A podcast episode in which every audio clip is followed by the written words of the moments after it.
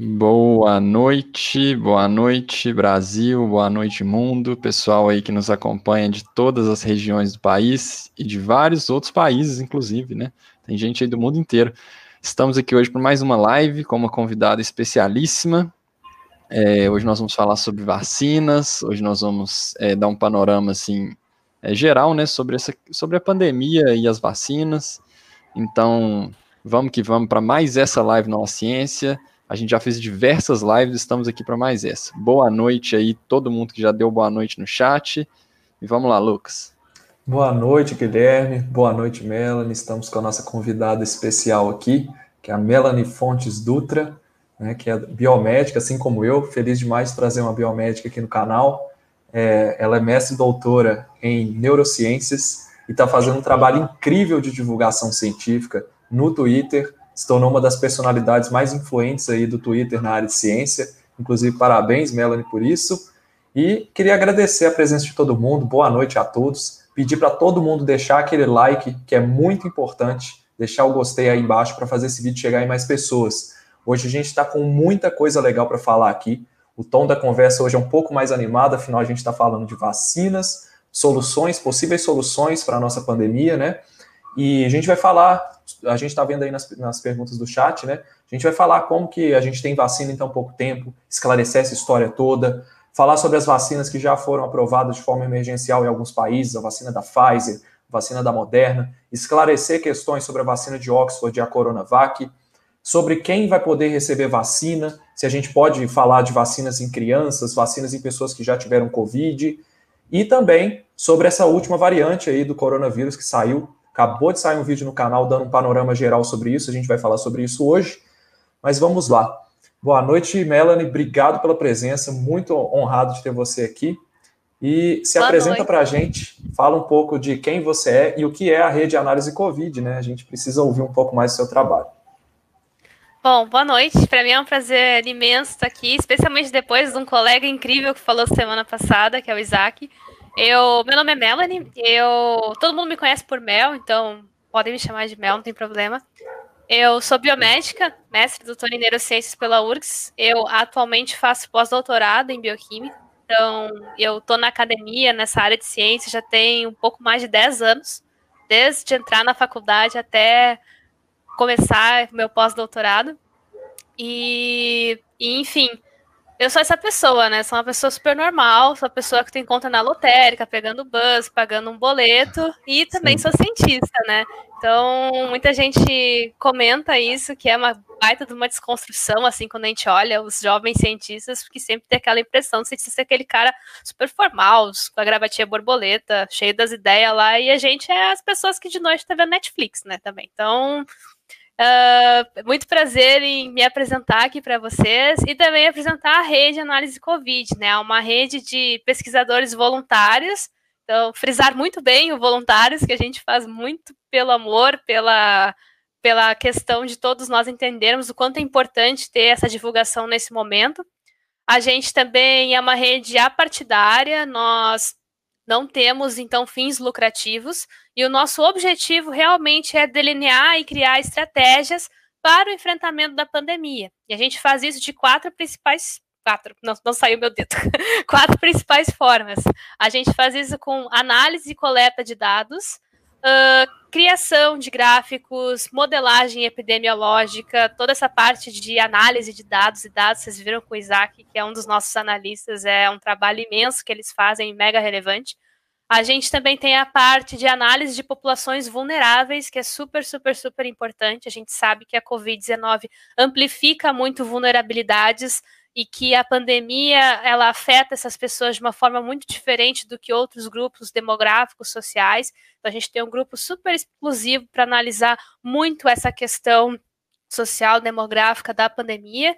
E nós temos o nosso grupo de divulgação científica, que é um grupo imenso, onde a gente tem gente que está 100% focado nesse fim, gente de outros grupos que, que eu falei que também estão ali para fazer essa ponte entre esses vários grupos dentro da rede, para criar textos, criar vídeos, uh, desenvolver podcasts, conteúdos para Instagram, Twitter, Legal. Facebook. YouTube, agora a gente está tentando expandir para Twitch, para outros lugares também. E esses dias eu estava pensando em criar um TikTok para rede também, mas não sei que tempo. Acho que vou ter que pegar as três horas de sono que me sobraram e dedicar uma para o TikTok. Então eu estou pesando é. o custo-benefício de só duas horas de sono agora. Difícil. Bem-vindo ao né? time da divulgação científica. Tamo é, junto. Não para. Exatamente. Cada coisa que eu invento é uma hora de sono a menos. Essa regra já estabeleci, eu só preciso agora Sim. ponderar se eu consigo. Mas enfim, a gente está sempre tentando abraçar o máximo de redes sociais, porque a gente tem muito esse fim de abraçar muitos públicos, o máximo de públicos que a gente conseguir, né? Então é difícil, é desafiador, meio megalomaníaco, mas a gente está aí com mais de 70 membros que acreditam nessa ideia, nessa causa, para tentar fazer isso acontecer. Sim, legal demais, Melanie. Obrigado pela sua apresentação. Né? A gente tem bastante orgulho de estar falando com uma cientista, com uma divulgadora científica igual a gente, e te desejar a maior sorte também nessa, nessa empreitada que você está iniciando esse ano de divulgação, porque realmente é um trabalho difícil. Eu estava conversando com o pessoal da equipe aqui, a gente está trabalhando direto desde quinta-feira, sem parar. A gente teve live no sábado com o Isaac, né? Inclusive trazendo a questão do, do, do que a gente pode esperar da pandemia para os próximos dias aí depois das festas de fim de ano. Eu recomendo demais que vocês assistam essa live, foi muito boa. A gente fez cortes dela, assim como vamos fazer para essa aqui, tá, pessoal? Mas hoje o tema é, é, vacinas. A gente vai falar de vacinas um pouco sobre o que, que a gente pode esperar de 2021. E a gente pode introduzir um pouco de o que, que é uma vacina, né? A gente sempre fala que vacinas estão aí e tudo. Por mais que seja uma coisa que parece simples, a gente está falando hoje de uma infinidade de vacinas diferentes que existem e muitas vezes os mecanismos que elas, é, de como elas funcionam, é, às vezes confundem muitas pessoas, né? A gente tem vacina de RNA, que hoje está mais famosa por causa das vacinas da Pfizer e da Moderna. A gente tem as vacinas de vírus atenuado, que são as vacinas mais tradicionais, né? A vacina da, da a Coronavac é uma vacina de vírus atenuado, se eu não me engano, é isso mesmo. E a vacina de Oxford, que usa vetor viral, né, que é um vetor, um outro vírus levando material genético para o nosso corpo. E a ideia é a gente realmente esclarecer as dúvidas de vocês. Quem tiver dúvida aí, coloca nos comentários para a gente ir guiando as, a conversa aqui. Lógico, a gente tem um roteiro inicial, mas é sempre bom a gente poder. Às vezes surgem perguntas muito interessantes, beleza? Mas vamos lá, Melanie. A gente tem é, uma pergunta aqui que é do, do Nicolas. Do Conseguiu Nicolas, puxar aí, Guilherme? É, eu vou colocar aqui. O Nicolas perguntou logo no início da live uma dúvida que é bem comum, né? Que é a seguinte: poderia explicar por que falam que as vacinas não foram criadas do zero, mas antes não tínhamos vacinas para nenhum coronavírus, ou estou equivocado? Basicamente, Essa... por que, que acontece tão rápido, né? O que, é que foi diferente dessa vez que as vacinas surgiram tão rápido? E se isso é, é um sinônimo de segurança, a gente pode confiar nesse processo? Essa pergunta é mega pertinente. Queria agradecer ao Nicolas aí pela presença na live também. Uh, a questão é, nós não tínhamos, não, até esse ano, uma vacina aprovada para a Covid-19, né? Lembrando que a gente tem vários níveis de aprovação, né? A gente tem a aprovação emergencial, que é aquela aprovação que é muito específica ao contexto, é uma aprovação que vai, então, estar tá vigente enquanto estivermos em pandemia, por exemplo, para grupos bem pré-determinados, ou seja, para aqueles grupos que foram estudados nos ensaios clínicos de fase 3, e também depois teremos a aprovação definitiva, né? Que daí é aquela aprovação que vai ter muito mais dados de vários outros grupos que não entraram inicialmente nesse estudo de fase 3, para daí consolidar, então, de fato, a vacina fora de contexto de pandemia, né? Então, para qualquer uma dessas aprovações, a gente tem muitos critérios, né? Não pensem que a aprovação emergencial é menos criteriosa que a definitiva. Não. Elas são igualmente criteriosas. A questão é o quanto nós estaremos só abrangendo, né? Em, tanto em tempo, no sentido de dentro ou fora de um contexto de pandemia, tanto em pessoas, né? Crianças, grávidas, lactantes, adultos, idosos, enfim. Então, voltando para a pergunta, né, a gente não tinha vacinas aprovadas para nenhum desses dois contextos. Hoje nós temos a vacina aprovada emergencialmente, né? Então, enquanto houver pandemia, para os grupos que forem estudados em fase 3. Então, vocês sabem que tem alguns grupos que não vão entrar nessa vacinação emergencial por agora. A gente pode falar sobre isso depois para uhum. entender certinho por quê. Agora, foi do zero? Não foi do zero. Nós já tivemos pandemias de coronavírus em 2002, a SARS. Em 2012, a MERS. Então, a gente já conhecia pandemias de coronavírus e desde essas pandemias nós já estávamos tentando desenvolver uma vacina para esse grupo, para essa família de vírus, né? Especialmente para esses representantes que eram os causadores das pandemias nessa época. Então, lá por 2016, a gente já tinha ensaios clínicos, por exemplo, para SARS.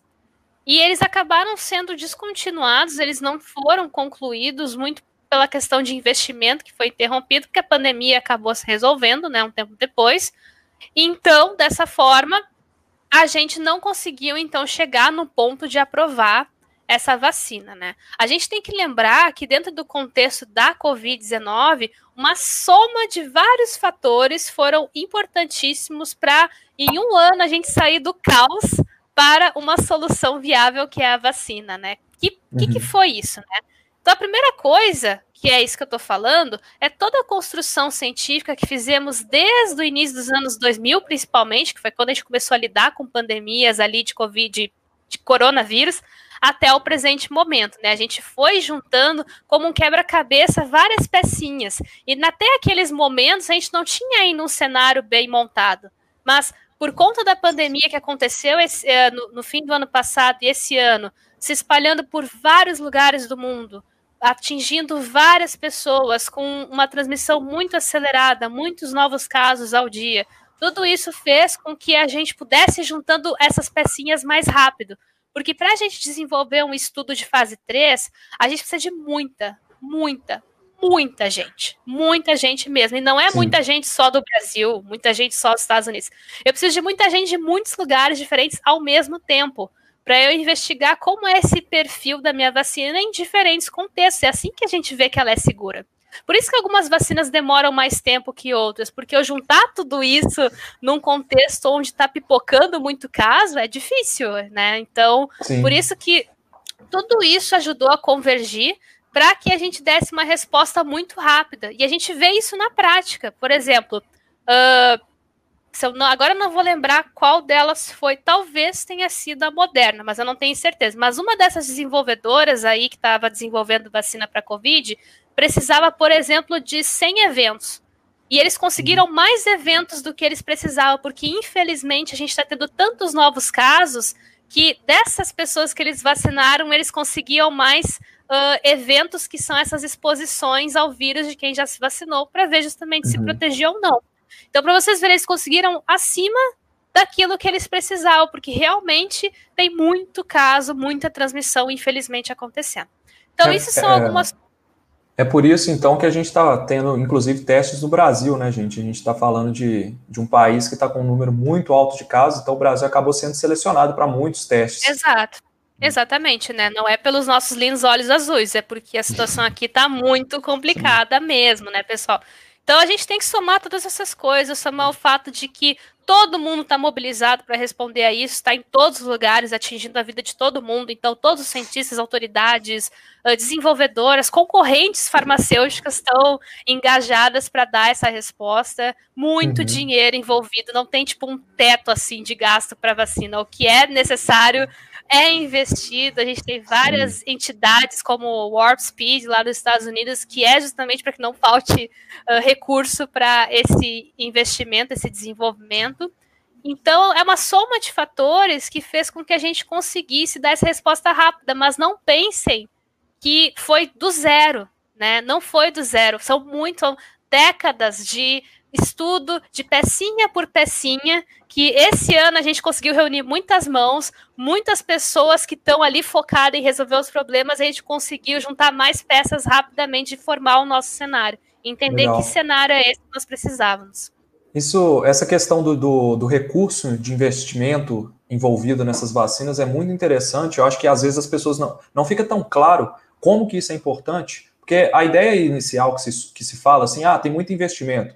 Então, vai ter muita gente querendo fazer. Mas não é só isso, né? A questão de você ter muito investimento faz com que você também assuma muitos mais, muito mais riscos na hora de fazer o, o, os testes. Estou falando de riscos financeiros, tá? Porque você, como empresa, pensa numa empresa farmacêutica que está desenvolvendo uma vacina. Você tem lá o, a fase 1, fase 2 e fase 3 no modelo tradicional, que é feita uma depois da outra. Quando você tem, e, logo depois você produz a vacina se a fase 3 funcionar e for aprovado, ok, aí você começa a produção. Quando você tem muito recurso financeiro envolvido, você tem investimento estatal, você tem investimento de fundos, de fundos filantrópicos, vários lugares estão investindo, você pode inclusive iniciar a produção durante a fase 3, assumindo o risco disso dar errado. Foi o que está acontecendo, por exemplo, com a vacina da ah, a, a, vacina da Sanofi, por exemplo, que, que infelizmente não foi para frente por um problema de, de, de imunidade, ela não estava sendo boa realmente. Eles estavam já iniciando uma produção e essa produção teve que ser paralisada porque a vacina deu errado. Né? A gente está vendo a vacina Coronavac sendo produzida com resultados ainda não finalizados, né? Então vão ser inclusive apresentados amanhã numa coletiva lá em São Paulo. É, e vacinas sendo aprovadas emergencialmente, uma, uma, é uma forma também de acelerar esse processo, é você, durante o processo de produção da vacina e desenvolvimento, você já ir mandando os relatórios para as agências de regulação, né?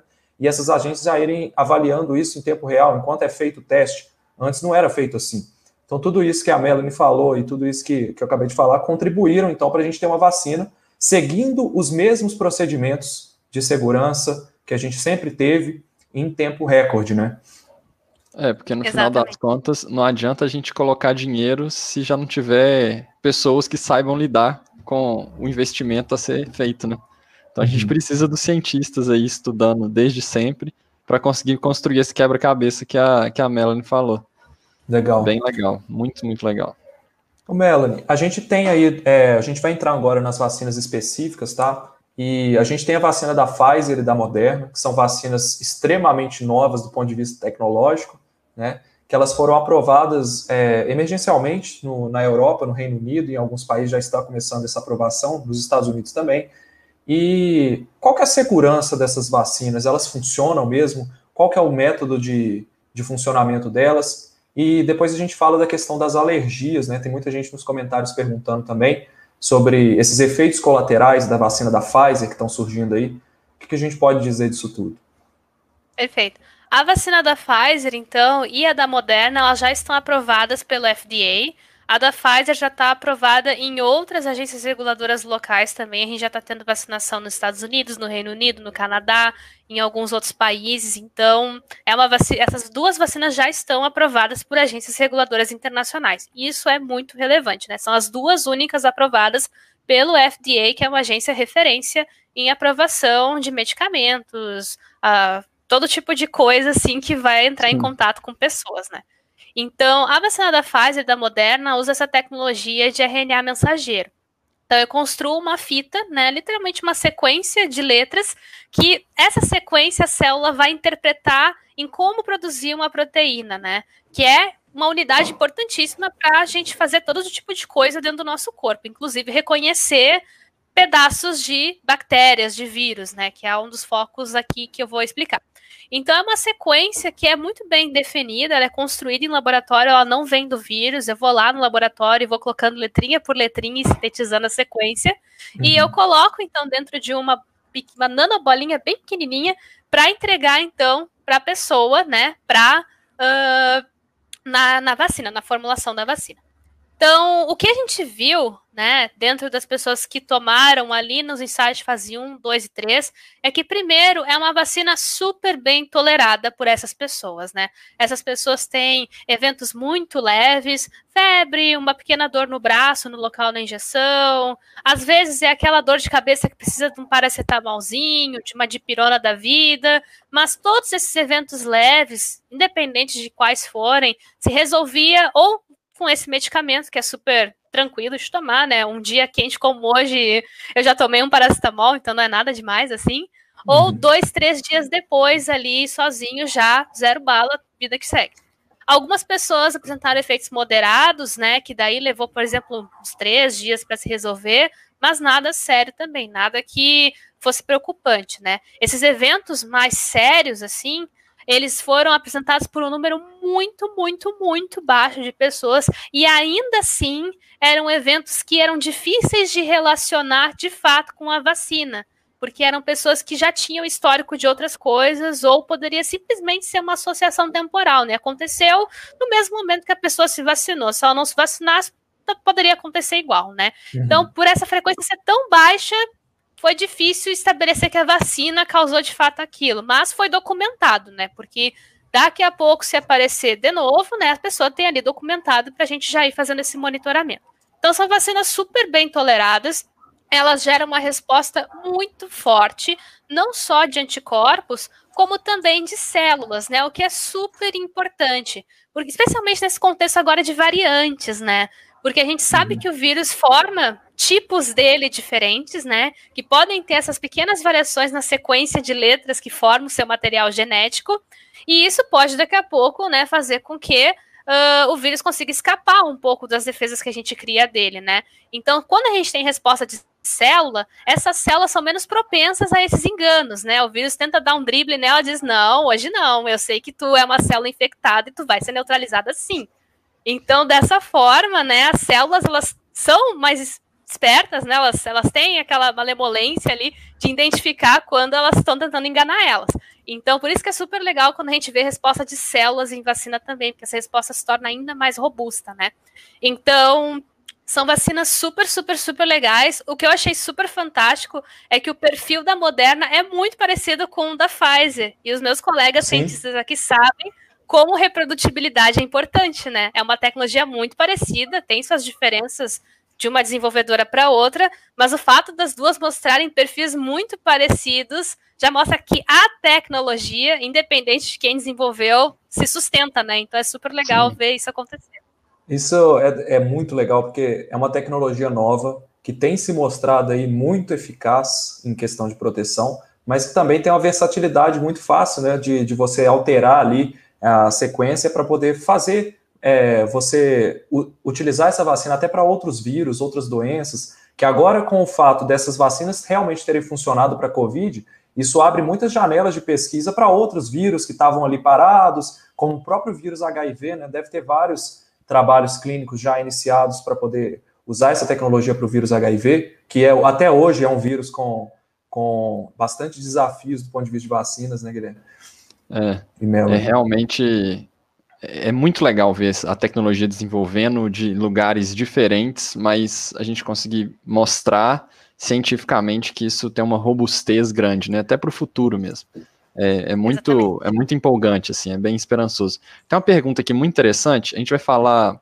É, isso tudo que você falou, Melanie, tem muito a ver com a, da importância da gente continuar das, da, da indústria, né, e de toda a ciência mundial continuar acompanhando as pessoas que estão sendo vacinadas. Então seria a fase 4, né, que a gente precisa continuar é, acompanhando essas pessoas que estão sendo vacinadas. E essas alergias, todas essas, essas situações que acontecem quando uma pessoa é vacinada, ela ela está sendo acompanhada, ela ainda está sendo acompanhada. E aí tem uma pergunta que a Renilda mandou aqui, por que a enfermeira morreu depois que tomou a vacina? E aí a nossa equipe aqui já mandou pra gente que a enfermeira não morreu, gente. A enfermeira não morreu. É fake news total. É, não, não aconteceu isso, né? O que eu vi foi de um desmaio, foi algo assim. É, é a questão do desmaio, daquela moça é. que desmaiou? Ela é, deu... porque ela mesma, ela mesma se manifestou, né? Dizendo Sim, que exatamente. só naquela semana ela desmaiou várias vezes que ela tem esse mecanismo de, sei lá, quando tá nervoso, né, acabar tendo esse tipo de reação, que é uma estimulação até vasovagal, se não me engano, tem um princípio que explica todo esse contexto, mas agora não vou saber trazer se realmente foi isso, foi algo que eu li, assim, hoje durante o dia, então, Sim. mas assim, o que eu sei, o que, é, o que eu sei, porque é o que ela falou, não é eu louca que Sim. tô tentando achar justificativa para tudo, né? Isso foi a moça mesmo que falou em entrevista, que ela tem essa propensão, que isso acontece com ela. É tipo a pessoa que vai doar sangue e acaba desmaiando, sabe? Acontece. Eu conheço sim, várias pessoas sim. que ficam meio ansiosas, com medo da agulha, medo... ficam até com medo de desmaiar e desmaiam, sabe? Já aconteceu é. também. Mas então... isso, isso acaba sendo uma, um reflexo do negacionismo que a gente está vivendo, né, gente? A gente está com uma notícia como essa, já foi desmentida, já foi divulgada, mas aquela mensagem inicial que foi passada, olhem só, a enfermeira acabou de tomar a vacina e está desmaiando. Olhem só os efeitos da vacina. morreu, né? Morreu. Aí já, já os caras já mudam o negócio, a história toda já vai longe. É o mesmo caso aí também da, da vacina da Universidade de Queensland, que o pessoal está falando que dá HIV, a pessoa fica infectada com HIV. Na verdade, tem uma vacina aí, que é a vacina de Queensland, da universidade, que foi até descontinuada porque eles usaram né, um pedaço do vírus HIV, uma, um fragmento de uma proteína do vírus HIV, para construir o, um, uma estrutura ali molecular da vacina para estabilizar ela. Isso é normal de ser feito. Poderia ser outro vírus. A questão é que o vírus HIV ele, ele conseguia estabilizar bem a proteína do coronavírus. E eles usaram isso na vacina e acabou dando falsos positivos em testes de HIV, né? Então, eles já descontinuaram o teste clínico, já voltaram atrás, só para mostrar o quanto que a ciência está empenhada em fazer um bom trabalho com relação a isso. Exato. A gente tem 113, eu acho, candidatas a vacinas, com 13 candidatas já em fase 3 de testes, a Pfizer e a Moderna já saindo da fase 3, agora entrando na fase 4, né? E é muito importante a gente falar isso, desmentir isso mesmo. Pessoal, vocês estão com a faca e o queijo na mão, vocês estão aqui no canal de, de ciência, né? Porque vocês têm um pensamento crítico. Então a gente precisa de vocês para poder formar essa massa crítica e desmentir essas coisas, né? Exato, Complicado. exatamente, né? Procurar boa informação e pessoas que estão comprometidas com a ciência. Eu sempre falo que o maior fiscal da ciência é a própria ciência, né? Toda a uhum, comunidade sim, científica está de olho e no menor sinal de qualquer coisa que não faça sentido pessoal, olha, põe para correr. Acreditem, né? É uma grande comoção e a gente vê pedido para o editor de explicação dos autores, a gente vê todo tipo de manifestação em prol da boa ciência. É, e essa alergia, Melanie, o que está causando isso? É, o que, que, a gente pode falar sobre as alergias em geral e, e se elas re realmente representam um risco para as pessoas que são alérgicas? O que a gente sabe, né, foi aqueles casos que a gente viu ali no Reino Unido e esses seis casos que, são, que foram observados até então ali nos Estados Unidos. Lembrando que eles começaram a vacinar, se eu não estou muito enganado, no dia 14, né? E eles estão. Foi a partir mais ou menos desse dia que eles começaram a vacinar um grupo de pessoas. Então, o que a gente sabe é que pessoas que têm um histórico de alergia severa, o que, que, é uma alergia severa? É o que todo mundo me pergunta se eu tenho uma alergia severa. Gente, se você tem uma rinite, assim, aquela coisa que dá todo verão ou toda primavera e tal, que não é algo que você precise usar uma caneta de adrenalina, um, um corticoide para bloquear essa reação, se é um troço que tu toma ali, um remedinho no máximo e zero bala, não, não configura uma alergia grave. Tá? A alergia grave é aquela que dá reações sistêmicas no corpo, né? Não é só aquele vermelhidão. É, pode dar taquicardia, que é a palpitação no peito, pode dar aquela sensação de fechamento na garganta, que é muito sério, e quando acontecer tem que ou fazer uma intervenção rápida, se vocês forem treinados, ou ir numa unidade de saúde para ver se não seria o caso de fazer alguma outra intervenção. Então, é esse caso, é essa situação. São pessoas que têm esse histórico de fazer esse tipo de reação e também altas frequências disso, né? Que ela que tem uma hipersensibilidade a várias coisas, né? Então, fiquem tranquilos nesse momento, assim, né? Uh, o, o, que eu sempre indico para as pessoas é quem tem alergia é importante sempre se consultar com um profissional de saúde, né? Então, por exemplo, eu tenho, eu já fui no infectologista uma vez para ver esse lance das minhas alergias, ver o que, que eu sou alérgica, o que eu não sou alérgica, eu tenho muita rinite, né? E era algo que me incomodava. Então, uhum. é importante vocês se consultarem com seus profissionais de saúde, para eles, junto de vocês, poderem instruir sobre o quão importante as alergias de vocês são num contexto de vacina, né? E lembrem-se que o que a gente está vendo com a vacina da Covid não é exclusividade para ela, não. Quando vocês vão se vacinar para influenza, para gripe ou para qualquer outra vacina, o profissional de saúde pergunta se vocês têm alergia a alguma coisa que pode estar tá ali na formulação da vacina, ou se vocês têm um alto nível de reações alérgicas, porque se tiver, ou eles não vão contra, eles vão contraindicar, dependendo da vacina, ou eles vão dizer, então, fica, fica atento, se surgir alguma coisa, você vai ali no posto, vai ali no hospital, tá? Fica só de olho, assim, porque pode acontecer, né? Não é algo que é exclusividade da Pfizer ou das vacinas da Covid, é do, do processo, né? Então, é muito importante estar atento e para terminar de tranquilizar as pessoas, né? Se você tiver alergia, conversou com um profissional de saúde ali que vai estar tá ali te vacinando, e, e mesmo assim você tiver a indicação para o procedimento, tu não vai estar tá fazendo o procedimento na, no shopping, por exemplo, sabe? Você vai estar tá fazendo o procedimento uhum numa instituição de saúde, que caso vocês precisem de uma assistência, vai ter todos os equipamentos e profissionais treinados para assisti-los.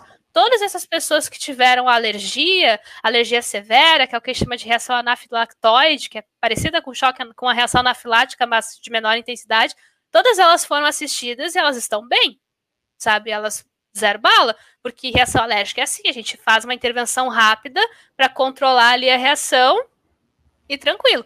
Então, fiquem despreocupados com essa questão, né? Se for o caso de vocês de, de houver a contraindicação, vai ser avisado isso para vocês, né? E procurem se informar com seus médicos de confiança, com as pessoas que vêm acompanhando vocês já há um tempo, ou com um profissional de saúde especializado nisso, para investigar se essa alergia que vocês possam ter é importante para um contexto de vacina. É, eu acho interessante, Mel, que é o seguinte: a gente tem. Esse é um documento técnico, né, mas é um manual de vigilância é, epidemiológica dos eventos adversos pós-vacinação. Estou até com ele aberto aqui, mas eu não vou puxar, não. A gente vai colocar aí no, no link do, do chat. É, é um documento mais técnico, mas existe, pessoal, um documento para orientar, como se fosse. A vacina ela não chega para nós, com os profissionais de saúde, sem saber o que, que tem ali, não.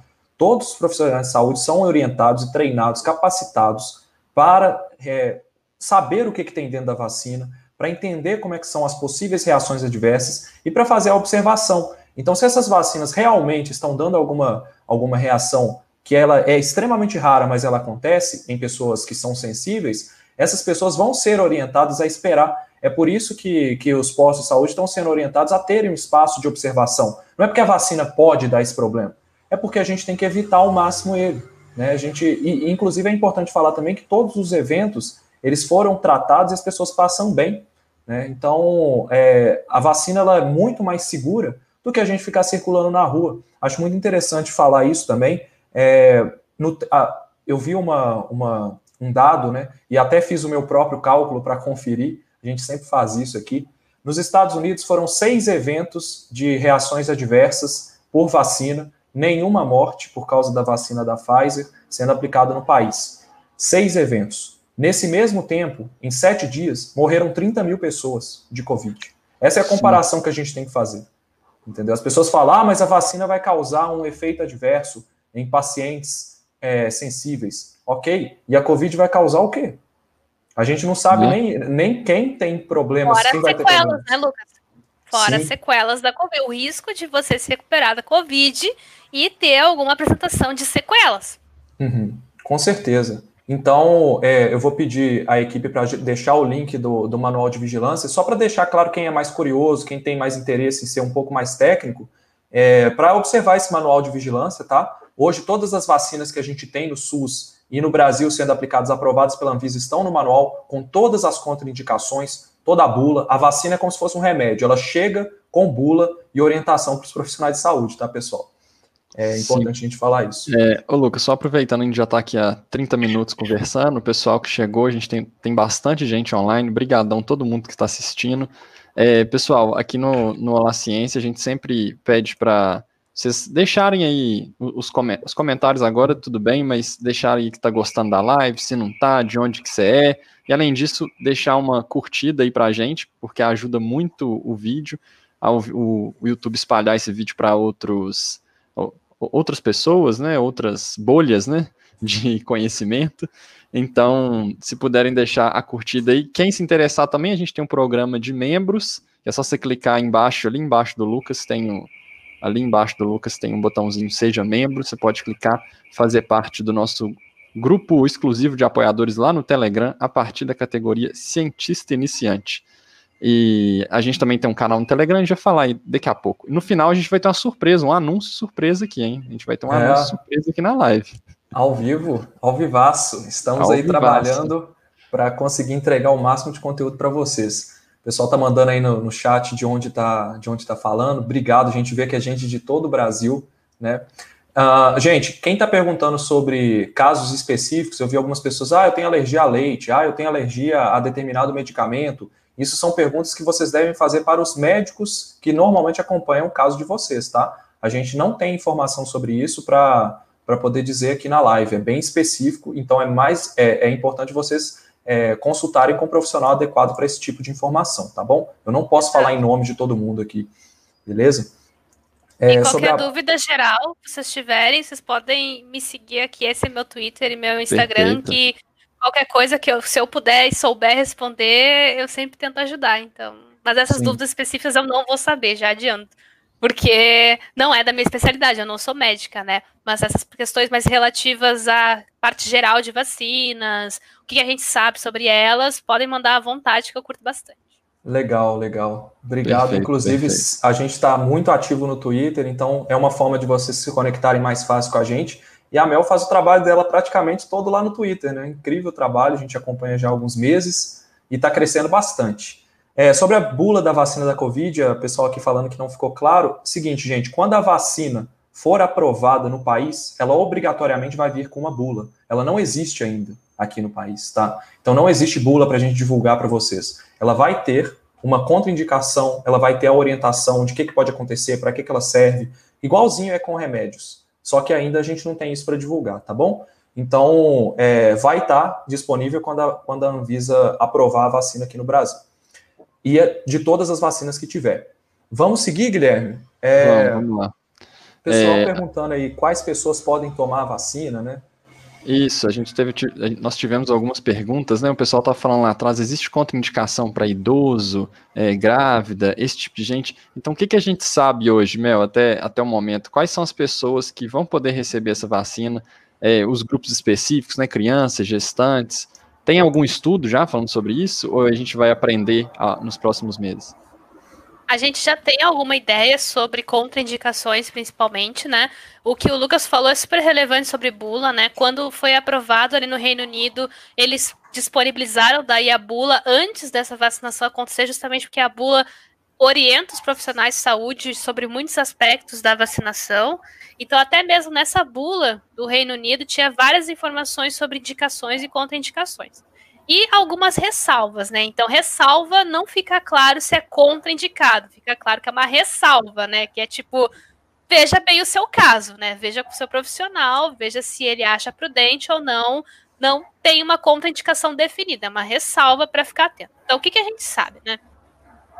Contraindicações: gestantes, lactantes e e essas e crianças menores que 16 anos no caso da Pfizer, 18 anos no caso da Moderna, tá? Varia um pouquinho, mas entre 16 e 18 anos para baixo não entraria, tá? Por enquanto. A né? Pfizer, né? por enquanto, exatamente, porque a Pfizer já está fazendo um estudo em andamento que quando for finalizado e tiver dados, vai ser enviado para essas agências reguladoras, principalmente as que já aprovaram a vacina dela, para incluir mais grupos, né? Que grupos são esses? São grupos de crianças de 12 a 18 anos, né? Então, talvez em breve a gente vai ter mais dados e esse grupo possa ser incluso.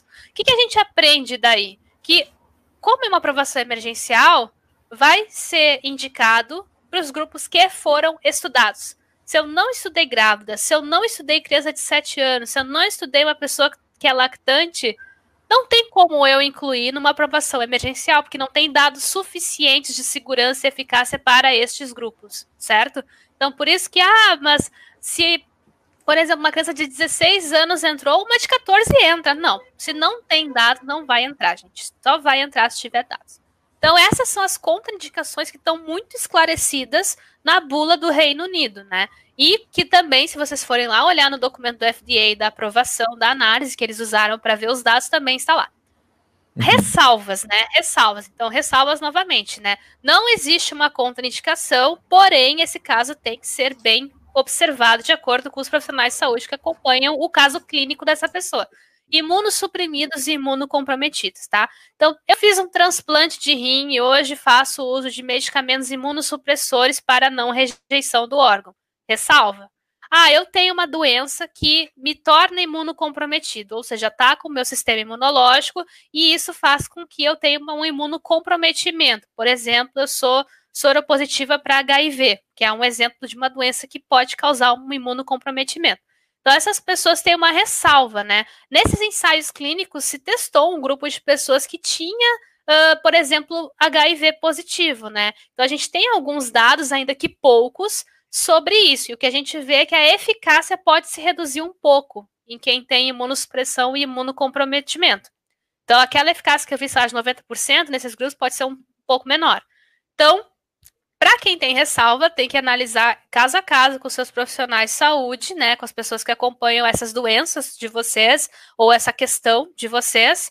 E também na hora que vocês puderem ser chamados para se vacinar, ser extremamente franco e honesto com os profissionais e dizer exatamente tudo que vocês têm, porque também vai ser analisado nesse momento, né? Até lá, a gente vai daqui a pouco ter essa entrada de dados da Pfizer, e daí esses grupos, esses grupos, de, por exemplo, de 12 a 18 anos entram, são chamados, então é importante sempre manter esse diálogo, né? Outra uhum. contraindicação que eu lembrei agora é justamente se as pessoas têm alergias muito intensas, ela já existe uma contraindicação para elas também, né? Justamente para evitar que elas tenham uma reação muito exacerbada. Então, essas seriam uhum. mais ou menos as ressalvas e contraindicações que nós sabemos hoje para pelo menos essas duas vacinas que estão aprovadas, que é a Pfizer e a Moderna. Ah, daqui a pouco as de adenovírus vão ter um outro perfil de contraindicações, que pode acabar englobando pessoas que estão contraindicadas para essa. Então, por isso que a gente tem que esperar, tem que ver, tem que analisar. Cada vacina em desenvolvimento tem seu perfil de participantes, tem todos os seus critérios específicos, né, de como está vacinando, se é uma, duas doses, quantas pessoas está recrutando em cada um desses grupos. Então tem que esperar, né? O que a gente sabia uhum. hoje, que é de quem está aprovado, é isso. É, eu estou sentindo que às vezes as pessoas estão ansiosas demais em saber tudo sobre as vacinas, tudo sobre todas as vacinas, quais são as contraindicações, qual que é o grupo de risco para essa vacina e tudo, sendo que todas essas informações, gente, vão chegar para a gente. Isso não vai ser dado sem nenhum tipo de, de apoio das, da, da, dos profissionais de saúde, sem, sem o apoio das agentes de regulação. Isso tudo sempre vai ser bem esclarecido tá bom? Então fiquem tranquilos que no tempo certo a gente vai receber essas informações e vamos estar tá falando aqui de novo sobre cada vacina específica, mas com calma, né? A gente tem muitas ressalvas, igual a Melanie acabou de falar, que são muitas coisas que às vezes é, chega até num nível técnico que não é simples, né? E cada vacina vai ter a sua particularidade, beleza? Então a gente precisa esperar qual vacina vai ser aprovada aqui no país primeiro, e ver quais são as ressalvas dessa vacina que está sendo aplicada aqui. Então vamos falar então, gente, da, das vacinas específicas, né? Vamos começar com a Coronavac, que é a vacina que está sendo testada pelo Instituto Butantan, e hoje ela, na verdade, amanhã ela vai teve um anúncio de que ela vai soltar resultados, né, aqui no Brasil. Eu queria entender, Melanie, porque essa vacina ela já está sendo aplicada em alguns países, né? É, como que uma vacina que ainda não soltou resultados aqui no país pode estar sendo aplicada em outros países? Como que funciona isso? Então, alguns países, como por exemplo a China e a Rússia, promoveram algumas aprovações emergenciais durante a execução da fase 3.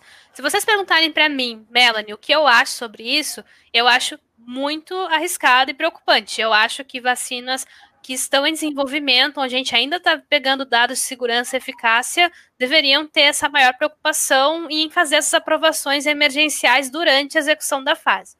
Mas a questão é que em alguns países isso acontece, aconteceu no caso, né? A gente tem, por exemplo, lá na China, uh, os militares uh, recebendo a Sinopharm, a vacina da Sinopharm, uma delas, né? A gente tem na Rússia Sputnik V, que a, durante a fase 3 já tinha uh, uhum. vacina, vacinação para grupos estratégicos. Então, isso depende de cada país, de cada agência reguladora de cada país, tem autonomia uhum. para fazer esse tipo de determinação, né? Então, aqui a Anvisa é muito rigorosa, ela tem um histórico muito importante e bonito, assim, de regulamentação sanitária aqui no país e não aconteceu de haver aprovação emergencial antes da conclusão da fase 3, né? Tanto que nós não temos nenhuma vacina ainda aprovada pela Anvisa. A Anvisa é muito dura e dura no sentido mais lindo que possa ser, de uhum. realmente cobrar dados, evidências para promover uma aprovação. Então, realmente, pode acontecer, dependendo do local, dependendo de como essa agência regula, essas aprovações emergenciais, né? Mas a, os resultados consolidados de segurança e eficácia, eles vêm com a conclusão da fase 3. Né? Uhum. Então, assim, esse, esse negócio da, da Coronavac não estar no Plano Nacional de Imunização, nem ter sido citado, ele faz sentido? Porque ela não soltou resultados, faria sentido a gente colocá-la no Plano Nacional? Faria muito sentido colocá-la no Plano Nacional, porque é como... Desculpa, porque é como fala, é um plano, né? Então, uhum. eu preciso colocar nesse plano tudo aquilo que é interessante para o país, né? Para o benefício da nossa saúde da sociedade. Então, é importante que esse plano não foque só em uma vacina, e essa foi uma das minhas principais críticas uh, lá nas primeiras versões do plano, né?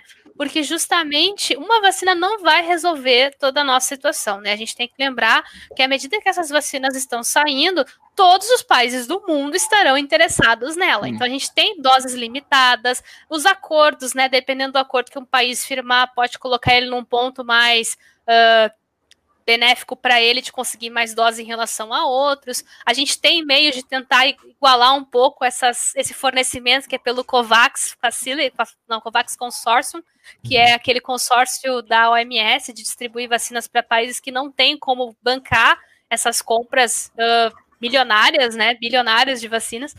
Então, tem essa questão aí envolvida, né? É importante a gente ressaltar muito bem isso. Então, essas doses vão ser limitadas e é muito necessário que no nosso plano conste mais de uma vacina, justamente para que para fazer manejos, tipo, ah, no primeiro trimestre eu vou receber doses dessa, depois eu vou receber doses daquela, enquanto aquela ainda não me fornece. Ah, essa vacina que tem 90% de eficácia, só que ela é difícil distribuir, daqui a pouco eu coloco para uhum. profissionais de saúde, enquanto que essa é mais fácil, aí eu distribuo mais amplamente em idosos. É preciso estabelecer os eixos, né, de demográficos. Quem que eu vou vacinar primeiro? Isso é muito importante mesmo, né? Então, profissionais de saúde, pessoas que têm mais risco de se pegar Covid, agravar, uh, quem são, quais pessoas com quais comorbidades entram nessa prioridade. Tudo isso tem que estar no nosso plano, né? Lembrar uhum. que é um uhum. plano, é o que vai nos guiar quando os lotes chegarem para que a gente faça o melhor e mais otimizado uso possível deles. Por isso que é muito importante que a Coronavac esteja inclusa, porque é uma vacina que está sendo desenvolvida no Brasil pela parceria do Instituto Butantan com a Sinovac. Muita gente fala que é chinesa, mas a questão é uma vacina que está sendo desenvolvida no Brasil em parceria com a Sinovac chinesa, né? Então, ela é uma vacina do nosso Instituto Butantan, em parceria com a Sinovac, que é um instituto que tem um renome incrível, que faz vacinas que todos nós tomamos ou já tomamos em algum momento da vida, né? Então, é uma instituição científica de peso, de excelência. Não tem por que a gente não confiar nela mais uma vez, né? Porque nós já estamos confiando nela há muitos anos e sempre tendo bons uh, retornos, né? Retornos em prol da nossa saúde. Então, sim, a Coronavac tem que estar no nosso plano e ela tem que estar muito no nosso plano, né? Tem que estar ainda mais do que já está uhum. atualmente.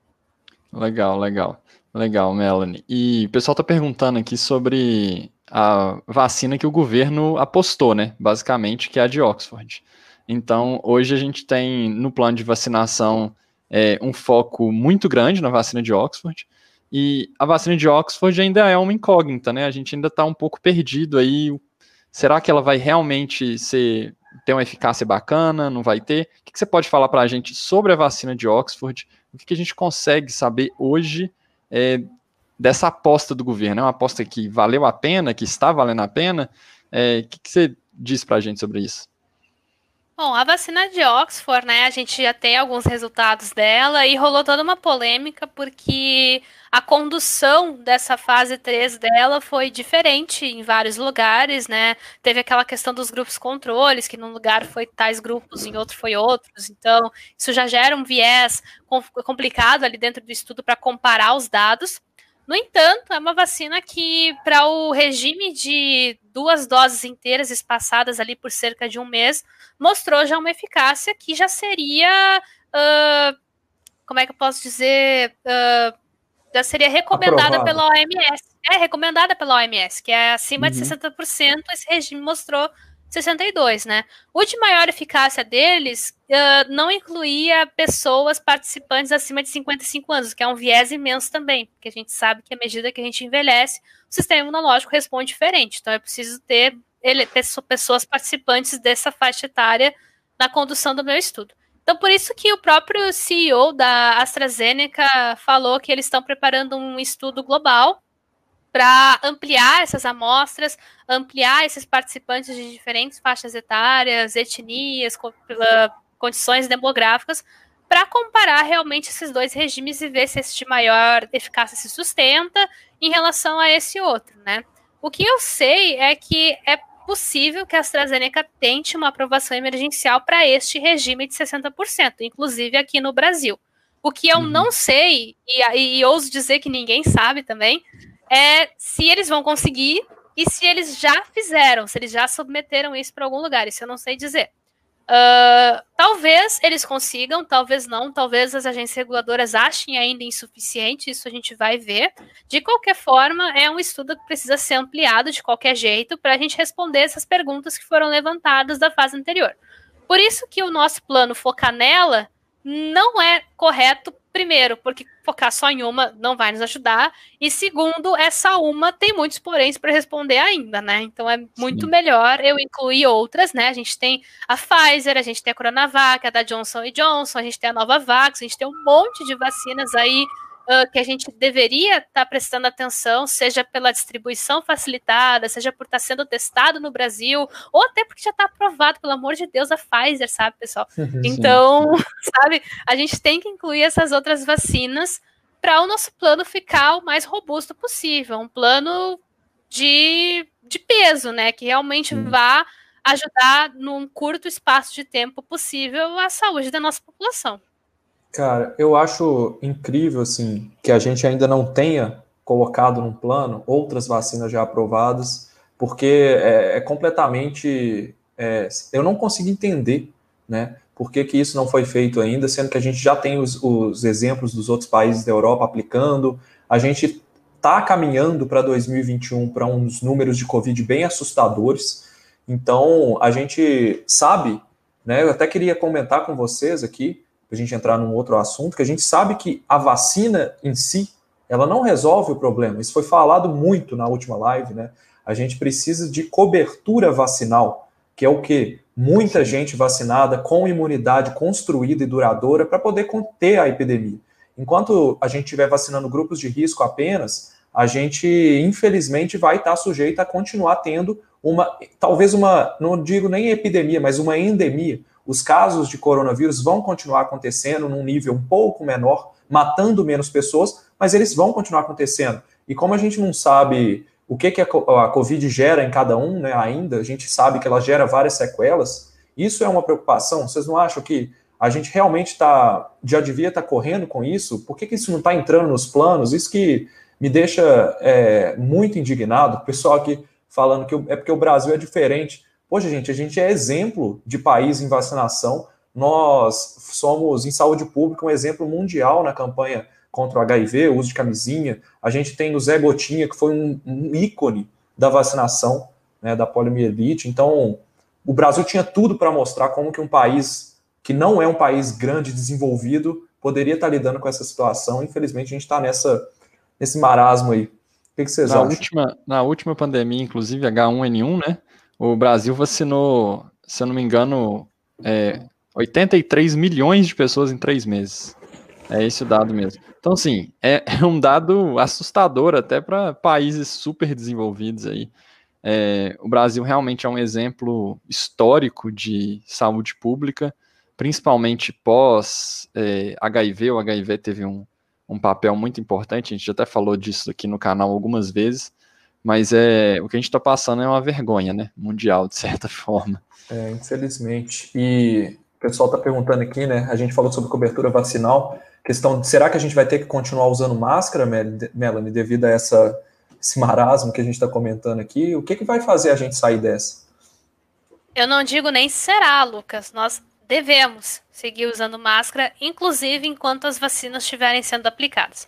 Enquanto a gente não tiver a cobertura vacinal, que é essa quantidade de pessoas vacinadas que podem promover uma imunização da sociedade, o que, que é isso, né? É uma proteção da sociedade, inclusive daqueles que não se vacinaram. A gente sabe que as vacinas, elas têm contraindicações para alguns grupos, né? Alguns grupos são contraindicados para tomar, e dois, elas não são 100% eficazes, né? Não tem vacina que é 100% eficaz. Se ela fosse 100% eficaz, a gente estaria numa outra história, com certeza, sabe? Uma história que se eu vacinar menos pessoas, eu teria certeza que essas pessoas estariam, né, protegidas porque ela é 100% eficaz. Agora, uma vacina ela não é 100% eficaz, ela é 95, ela é 90, ela é 60, ela é 70, depende da vacina. Então, quanto menor a eficácia dela, mais gente eu preciso vacinar.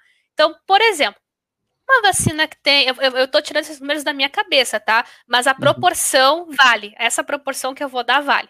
Uma vacina, por exemplo, 95% eficaz, ou seja, com uma alta eficácia, eu posso acabar vacinando lá por 70% da minha população e a partir daí posso conseguir uma cobertura vacinal. Agora, se eu tenho uma vacina que é 60% eficaz, como essa da AstraZeneca, tipo, que é 62% de eficácia, gente, eu tenho que vacinar, tipo, 90%, mais de 90% da minha população. Então, dependendo da, da vacina que sair, né, a gente ter, precisa ter estratégias de coberturas vacinais diferentes. Por isso também que é importante ter mais de uma vacina, para eu pegar vacinas muito eficazes, uma eficácia um pouco mais baixa e ir vacinando para chegar nesse meio termo, né? Uma cobertura uhum. vacinal boa, factível, né, dentro do contexto. Então, a questão aqui é a seguinte, né? Considerando tudo isso, eu preciso atingir esse valor para que essas pessoas que não se vacinaram estejam protegidas, porque quem se vacinou forma uma barreira imunológica que o vírus não chega nessa pessoa, porque ela está ao redor de várias pessoas que foram vacinadas. E segundo, para derrubar a transmissão do vírus. Enquanto o vírus circular, essas pessoas estão expostas. Por essas pessoas estar expostas, elas pegam o vírus. E quanto mais o vírus circular, mais variantes eu posso formar. Daqui a pouco, uma variante pode acabar sendo importante e coloca em risco a imunização de quem já se vacinou. E aí a gente volta cinco casas atrás do nosso tabuleiro, né? Então a gente tem que levar em consideração que vacinar é importante. Se você pudesse vacinar, vacine-se. Se você ainda tem dúvida, vem aqui ao saque e fale com o atendente para né, Procure nosso serviço de atendimento à pessoa com dúvida de vacinas. Podem procurar 24 horas por dia, 7 dias por semana para atendê-los. Porque, gente, sério, vacina é importante, é segura, é super relevante a gente ter o máximo de pessoas se vacinando para a gente poder sair dessa. Eu sei que usar máscara é chato pra caramba, eu sei que não abraçar as pessoas que a gente gosta é horrível, mas a questão é, enquanto a gente não atingir a cobertura vacinal, a gente precisa seguir fazendo isso, porque o vírus vai estar tá com a sua transmissão acontecendo. Então, ah, Mel, eu, quando as pessoas começarem a se vacinar, tem que usar máscara e fazer o distanciamento? Sim. Ah, Mel, mas se eu não atingir a cobertura vacinal, tem que seguir? Infelizmente tem também, né? Eu posso ter vacinado uma galera e se eu não atingir a cobertura vacinal, a gente ainda vai precisar usar máscara e fazer distanciamento, mesmo tendo muita gente vacinada. Por quê? Porque a cobertura vacinal não foi atingida e o vírus vai uhum. continuar uhum. circulando. Então, se vocês estão com medo dessas variantes, tenham mais medo ainda de não atingir a cobertura vacinal né? O que, assim, ó, eu não tenho medo de variante. O meu medo, assim, que eu deito ali nas poucas horas que eu durmo e fico pensando, puxa vida, que coisa, sabe? O que me dá medo é não atingir coberturas vacinais, porque isso aumenta a frequência de gerar variantes que podem acabar driblando nossas ferramentas de defesa e, né, naturalmente, pessoas mais expostas são pessoas doentes, são pessoas que vão precisar, em parte, internar e, infelizmente, são pessoas que podem morrer. E eu não desejo isso para ninguém, para ninguém mesmo assim observar esse lado horroroso da pandemia, né? Feliz de vocês que que não tiveram a perda de alguém que vocês amam, que não viram alguém ser entubado e ficar sozinho nas mãos dos nossos heróicos profissionais de saúde, mas sem poder ter o contato do familiar. Feliz de vocês que não viram o lado pesado da pandemia, porque como profissional de saúde e acompanhando meus colegas que estão fazendo isso todos os dias desde fevereiro, é muito pesado mesmo. Então, pessoal, se vocês têm medo de variantes, se vocês querem sair dessa situação o mais rápido possível, adotem as medidas de enfrentamento antes, durante e até atingir a cobertura vacinal. Uhum. Perfeito, Mel. Eu queria só, só, comentar uma coisa aqui, Guilherme, rapidinho. É, assim, Melo, eu vou te fazer uma pergunta mais pessoal agora. Pergunta que não é para um cientista responder. Você acha que a gente vai atingir a cobertura vacinal no ano que vem? Eu acho que não no ano que vem. Eu acho que ano que vem vai ser um ano que nós vamos nos dedicar a vacinar as pessoas de risco, as pessoas que estão nos eixos prioritários, uh, justamente porque vai demorar para as vacinas chegarem. Como eu falei, os lotes são limitados. Eu acho que tendo uma boa campanha de vacinação associado a uma boa campanha de conscientização, ou seja, pessoas que por mais que tenham dúvidas, por mais que tenham medo, elas vão procurar o cientista ou profissional de saúde, vão se esclarecer, vão confiar na ciência, que é, são vacinas, são ferramentas que nos protegem há anos. A gente erradicou doenças como a varíola, ninguém sabe o que é a varíola hoje, graças às vacinas. É uma doença que matou centenas de pessoas por muitos anos, sabe? Então, as vacinas funcionam, elas nos protegem. Então, por isso que é importante a gente atingir essas coberturas. Então, eu acho que antes de 2022, talvez, né, tudo vai depender do quão eficientes vão ser essas campanhas de vacinação. E eu tô vendo várias pessoas do chat dizendo que não vão tomar a vacina. Sinto muito, galera, se vocês não querem de nenhum jeito tomar essas vacinas, nem ter uma discussão super legal comigo aqui no meu saque para tentar entender se dá o benefício da dúvida que essa guria ruiva louca tá falando, se faz sentido ou não, sabe? Se vocês realmente estão certos disso, nós vamos ficar mais tempo nessa situação. É, infelizmente é muito simples, infelizmente não é o que eu acordei hoje, resolvi falar para todo mundo. Infelizmente não depende de mim, porque se dependesse, já saíamos dessa situação, mas, né, depende da sociedade. Nós temos que aprender a agir enquanto sociedade. Então, ajam enquanto sociedade. Vocês não vivem sozinhos, vocês vivem numa sociedade. E para a gente sair dessa, temos que sair enquanto sociedade.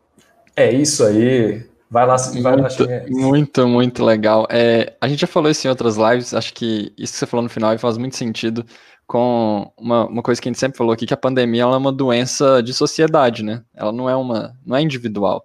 Então, é, ela é um problema de todos e a gente precisa é, claramente que a, a, a, comunidade que a gente vive, como atualmente como o mundo inteiro, né, que ela se é, ela decida, né, é, acabar com isso. E só vai e só vai acabar quando a gente seguir o que a gente sabe que funciona. E é legal você falou aí da varíola, das pandemias do passado. A varíola matou milhões e milhões de pessoas. Assim, é, é assustador quando a gente vai estudar a história é, das pandemias do passado. Vai sair um vídeo no canal sobre isso, então já deixo aqui esse merchan desse próximo vídeo do canal. E aproveitando também sobre o canal, gente, tem muita gente aqui, a gente está no nosso pico de audiência, então deixa a sua curtida embaixo, isso é muito importante para o canal, se você está gostando do conteúdo. É, compartilha com seus amigos. Se você não está gostando do conteúdo, compartilha com seus inimigos então, é importante é compartilhar. É, manda o dislike, tem, né? É, manda o dislike também. Importante é a gente saber se o que a gente está falando aqui faz sentido ou não. É, então, é, tem as formas de apoiar o canal. É muito legal quando as pessoas é, apoiam o canal. Vídeo e mexe, a gente recebe e-mail, recebe tweet, recebe mensagem no Instagram. Então, vocês podem seguir o Olá Ciência nas redes sociais. Vão estar tá aqui embaixo o link na descrição. A gente está lá no Twitter, no Instagram, tá no Facebook também. Olha lá. Olha lá. Ela tá mas aqui é um saque de vacinas, mas tá ao contrário. É o saque de vacina. Serviço de atendimento aí à população, ao consumidor. É só entrar lá no arroba Melziland. É, Melziland, falei certo, né? É lá, só entrar lá aqui. no Twitter, no Instagram dela e mandar pergunta. A gente também está disponível o tempo inteiro, aí. Agora legal. Sim. O Lucas está lá no arroba Lucas Anandres. É, então, assim, quem quiser apoiar pode mandar superchat também. Olha lá, o Etro acabou de mandar um superchat. A gente teve uns superchats anteriores, pessoal, a gente não conseguiu responder, porque a gente está realmente seguindo um roteiro aqui na, na, na conversa. Mas a gente vai, a gente vai responder todos assim que terminar, a gente consegue responder todos os superchats. É, é isso, podem se tornar membro do canal. A gente tem um grupo, a gente tem um grupo super legal que a gente fica trocando ideia com as pessoas. Quem quiser se tornar membro, participar do nosso grupo exclusivo lá no Telegram, a categoria a partir de cientista iniciante te dá é, possibilidade de entrar nesse grupo. Olha lá, o pessoal tá falando aqui no, é, no chat que gosta muito do canal, que a gente está de parabéns. Massa, gente. É, e aí, puxando um pouco que a Mel falou é, alguns minutos atrás, que para a gente conseguir, para a gente não ter medo, né, da, das variantes do, vi, do vírus, mas ter medo da falta de cobertura vacinal, né? Então, a mutação, essa mutação que surgiu aí, a gente até soltou um vídeo hoje, viu, gente? Algumas horas atrás a gente soltou um vídeo aqui no canal é, sobre essa mutação aí que tá, tá, na, tá na mídia. Essa mutação é o fim das vacinas, Mel? Não, de forma alguma. Como eu falei, dentro do que a gente sabe hoje, né? A gente está estudando essas mutações, é um, várias pequenas mudanças ali na sequência que for, que está envolvido ali com a proteína com a spike, né? Então, realmente, né? Algo que a pessoa pensa e fica, meu Deus, o que está acontecendo? Mas a questão é, com o que a gente sabe hoje, nada nos indica que as vacinas não vão abranger, né? Inclusive, aqui tem informação, a Pfizer, ela fez, testou um painel de variantes, tá? Então ela testou algumas variantes bem frequentes do SARS-CoV-2 para ver se os anticorpos neutralizantes produzidos por ela eram capazes de reconhecer essas pequenas variaçõezinhas que tem na spike, que é o que essas variantes então têm uh, apresentado. E o que ela observou, né, nesses trabalhos, parece que a Pfizer é uma entidade, né, mas o que a Pfizer observou nesse trabalho é que a vacina é capaz de pegar essas variantes, né? Então, as vacinas, a gente tem que lembrar que as vacinas desenhadas para essa região, elas estão desenhadas justamente para lugares que não variam muito, né? E o perfil de, de formação de variantes do SARS-CoV-2 não é tipo do influenza, que tu pega ali o genoma de um, do outro, recombina tudo e gera um terceiro troço, tá ligado? É um negócio muito simples, é pontualmente. O Anderson Brito deu um exemplo incrível, sabe? Uh, com palavras, né? Tipo, ao invés de eu escrever casa com S, eu mudo com Z. Continua tendo sentido de casa, mas é diferente, é casa com Z e não com S, né? Então ele deu vários exemplos super legais numa live que ele fez com a Mônica Debole e traz assim super, super, super didaticamente como é que funciona esse lance de mutações, porque a imensa maioria dessas mutações não tem efeito nenhum. É algumas que vão ter e as que vão ter pode ser um efeito tanto positivo para o vírus quanto negativo para ele. Daqui a pouco ele perde alguma característica que se torna mais visível para o nosso sistema imunológico, para nós, né? Então, uhum. tudo depende também das pressões seletivas que essas variantes vão ter, do ambiente que a gente vai proporcionar para elas, isso pode facilitar com que elas se transmitam mais ou menos, né? Então a gente tem que lembrar sempre que, independente da variante, o vetor somos nós. Então, se uma variante está circulando, é porque nós estamos transmitindo muito ela também, né? Então, isso é o que a gente chama de aptidão epidemiológica, né? A variante pode acabar se transmitindo não porque ela é mais forte, mais transmissível, mas sim porque tem muita gente circulando e não se cuidando e fazendo com que ela circule. Provavelmente é o caso dessa variante. Tem muita gente circulando ali no Reino Unido, né? Teve muita questão de pouca adesão de medidas de isolamento, de uso de máscara eu tenho amigos que moram lá e falam muito isso, assim, que, nossa, realmente, assim, nas últimas semanas é um show de gente para Natal, compras, essas coisas, sem manter os cuidados. Pode ter reunido o que era necessário para essa variante acabar predominando. É claro que, para eu dizer para vocês, ó, Gui e Lucas, assim, ó, essa variante realmente transmite mais. Eu não posso dizer isso observando o que está acontecendo. Eu tenho uhum. que testar. Eu tenho que pegar essa variante, pegar o vírus original e botá-las para competir. Vem quem infecta mais, quem é capaz de entrar mais na célula e se replicar mais. Eu preciso fazer uhum. ensaios de competição para ver a aptidão viral, que é o quanto aquela variante, pelas características que ela tem, é melhor em infectar e em se reproduzir em relação à outra, né? Então eu preciso fazer isso, eu preciso de muita amostra para fazer isso. E a gente não tem isso ainda, né? Então o que a gente tem é não parece ser algo que seja explicado só por um aumento de transmissibilidade, tem essa questão do aumento da circulação de pessoas, do aumento da transmissão, porque as pessoas estão se cuidando menos. Nada nos indica que vacinas não abrangeriam essa variante. Inclusive, eu publiquei, assim, ó, minutos antes da live, um, um estudo muito inicial de um pesquisador que mostrou que os anticorpos neutralizantes para a variante original pegam essa variante nova, mas ainda é um estudo muito pequeno, mas já é um sinal positivo, né? Uh, eu sei que ele vai submeter esse dado em pré-print em, janeiro, uh, então daqui a pouco a gente vai ter mais dados sobre isso, mas ele já postou um gráfico para já ir discutindo assim esse achado inicial. Então, realmente, né? E, e, como eu falei, a gente tem resposta de células. Células são mais difíceis de serem dribladas. Sim.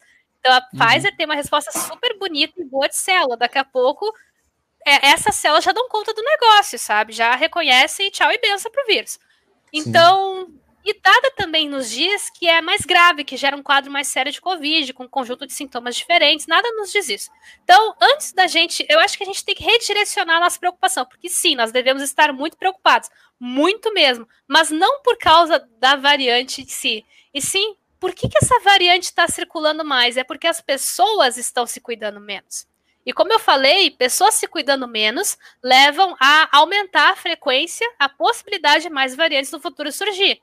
E eu, eu falei que a maior parte dessas variantes tem mutações que não tem diferença. Mas se eu aumentar a frequência desses acontecimentos, daqui a pouco eu aumento a frequência de uma que é importante aparecer. E aí, gurizada, não adianta chorar, porque a gente não fez por onde. A gente, assim, ó, medidas que são eficazes para toda e qualquer variante que surgiu e surgirá ainda. Máscara, distanciamento, medidas de higienização, toda a ladainha que nós estamos falando desde o início do ano e nós vamos repetir por todo 2021 e também 2022, porque é assim que nós enfrentamos a Covid-19 em sociedade. Legal.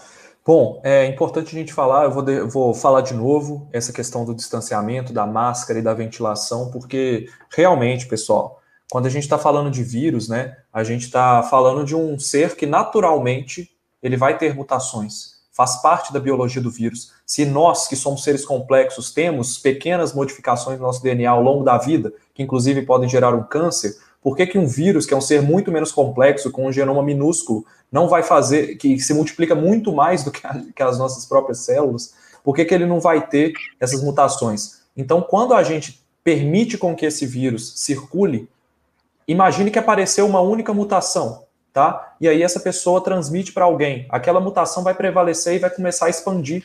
Se a gente faz isso mais rápido, se a gente permite com que essa mutação expanda, ela vai dominar. Então o que a gente, que a Mel falou, né, o que a gente está tentando dizer aqui é que a gente não sabe exatamente por que, que essa transmissão aconteceu. Né? A gente sabe que a gente também não sabe se ela é mais transmissível ainda, porque a gente não sabe se essa mutação ela foi transmitida pelo fato das pessoas serem mais descuidadas ou porque ela é mais transmissível. Então, é muito importante é, a gente citar isso aqui, falar para vocês se protegerem, tá bom? Vou passar a palavra para o Guilherme, porque a gente já está se aproximando do final da nossa live. A gente prometeu um tema bônus, é né, Guilherme? Isso aí, é isso aí, pessoal. É isso aí, o nosso tema bônus. Estamos chegando aqui ao final da live, uma hora e pouquinho de live, muito legal. A gente tem que agradecer a presença de todo mundo, a presença da Mel aqui, e nosso tema bônus, os nossos membros já sabem, hein? Os nossos membros já sabem desse tema bônus. Se você ainda não é membro, pode se tornar membro apoiador do canal no link aí embaixo, no Seja Membro. Então, o nosso tema bônus é que nós vamos lançar amanhã um e-book gratuito, gratuito, gente, gratuito vale tudo. É, mas é ótimo, ótima qualidade. É um e-book sobre como se proteger da Covid. Para quem já acompanha o canal aqui há algum tempo, a gente fez uma série de vídeos sobre como se proteger da Covid em situações cotidianas. Então, ônibus, cinema, é, academia. A gente tem várias situações que a gente. É, algumas a gente citou ao longo de, de alguns vídeos, e outras a gente fez vídeos específicos sobre essas situações. E aí a gente resolveu compilar todas essas informações e colocar num e-book uma versão é, em texto, é, gráfica, toda bonitinha, ilustrada. Tá muito legal. A gente, é, a gente fez um, assim, foi um trabalho é, bem cuidadoso. A gente teve uma equipe aí para poder fazer esse book, para poder fazer isso acontecer. Amanhã a gente vai lançar. E para você ter acesso a esse book, você tem que entrar no nosso canal do Telegram. O canal do Telegram, ele é um, um local onde a gente compartilha informações para as pessoas e as pessoas não podem escrever, né? A gente só compartilha ali. Por que, que a gente faz isso? Porque é um ambiente que a gente consegue colocar notícias, dar nossa opinião sobre coisas que não vão pra, não, não se tornam vídeos. Então, quem quiser o e-book, entra no nosso canal do Telegram. Vou, nós vamos colocar o link aqui agora para vocês. O link para o canal do Telegram é esse link que está ali. Qualquer pessoa pode entrar. E, e aí, esse link também está em todos os vídeos. Se se perderem aí, a gente sempre coloca na descrição do vídeo. E amanhã a gente vai lançar esse book lá. Aí as pessoas, as, vocês podem compartilhar esse book para quem vocês quiserem, vai ser um arquivo PDF. Tá bem legal. Eu queria mostrar aqui agora a capa do e-book, mas eu não vou conseguir. Meu computador deu um erro aqui. É, ô, Lucas, você consegue ah, mostrar? Me manda aí, cadê? Cadê? Peraí. É, a capa do e-book, eu vou, vou mandar pro Lucas aqui, porque ah, ficou bem legal. E a gente quer espalhar baixando. mesmo para além da. para além do, do vídeo, né? Às vezes a pessoa não consegue assistir um vídeo, um vídeo às vezes onde não dá para acessar a internet. Então o e-book ele é uma forma de. É... Conseguiu aí, Lucas? Peraí.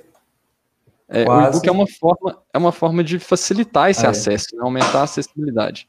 Pode colocar. Aí, ó. Essa que é a capa do e-book, como se proteger da Covid um guia sobre como evitar a infecção pelo coronavírus em situações cotidianas. Tá bem legal, é, tá bem bacana. A gente vai compartilhar aí no canal do Telegram. Então, lembrando, link para entrar no canal do Telegram tá aí no chat. Entre amanhã a gente vai lançar o e-book lá. É isso. Temos uma live incrível. Gostaria aí de agradecer a Mel e pedir umas considerações finais. O que, que você diz pra gente aí nesse finalzinho, Mel?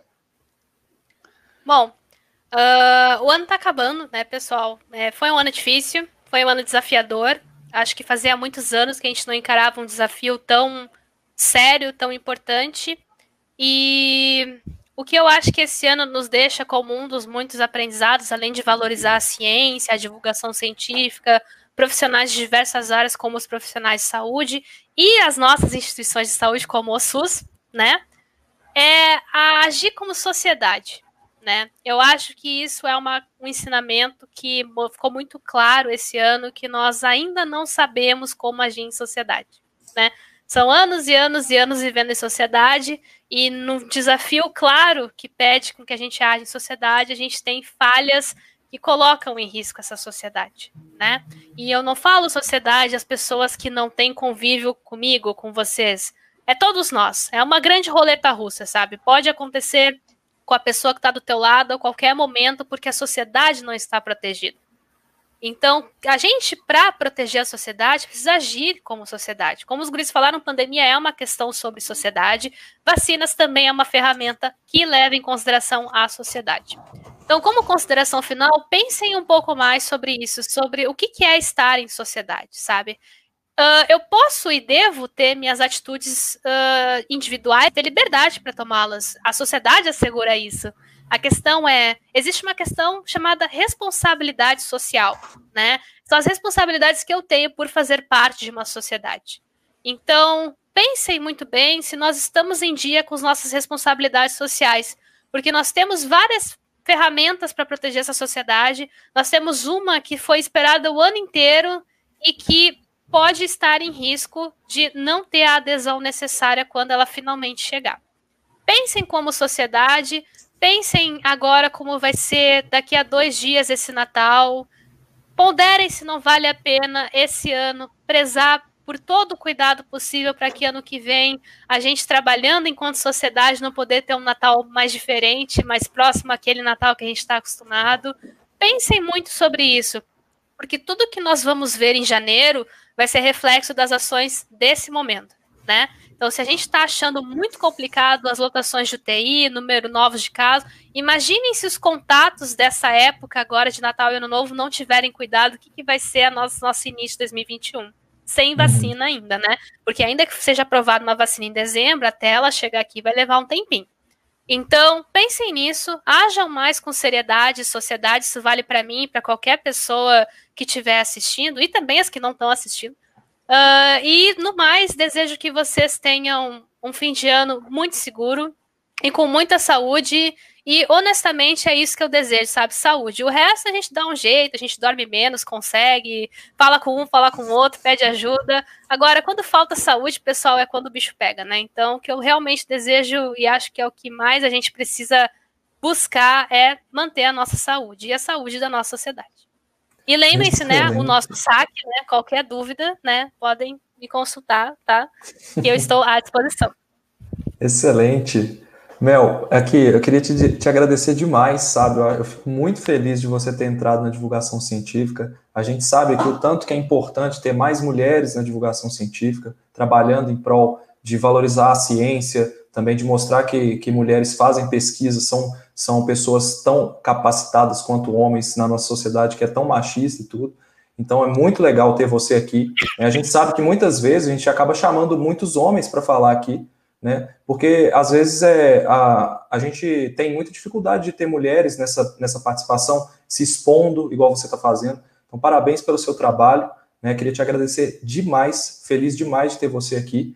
E pessoal, muito obrigado pela presença de todo mundo. Achei, assim, até para mim que não sou especialista, não é minha área, eu sempre falo isso aqui. Vacinas para mim, é, por mais que a gente saiba o básico, a gente ainda está aprendendo muito. Esse ano aprendi demais sobre vacinas e eu acho que aprendi tanto quanto vocês aí com essa live, tá? Obrigado mesmo. E é isso, Guilherme. É isso aí, pessoal. Muito obrigado a todo mundo que tá aí. O pessoal se tornou membro agora. É, só agradecimento, obrigado. gente. Brigadão, um grande abraço para todo mundo. A gente segue na luta da divulgação científica. um Feliz Natal aí. É, para quem não for encontrar mais, não for acessar mais o canal até o Natal, mas a gente continua aqui na internet, em todos os lugares. É, Cuidem-se nesse final de ano e até a próxima, pessoal. Valeu. Tchau. Tchau, gente.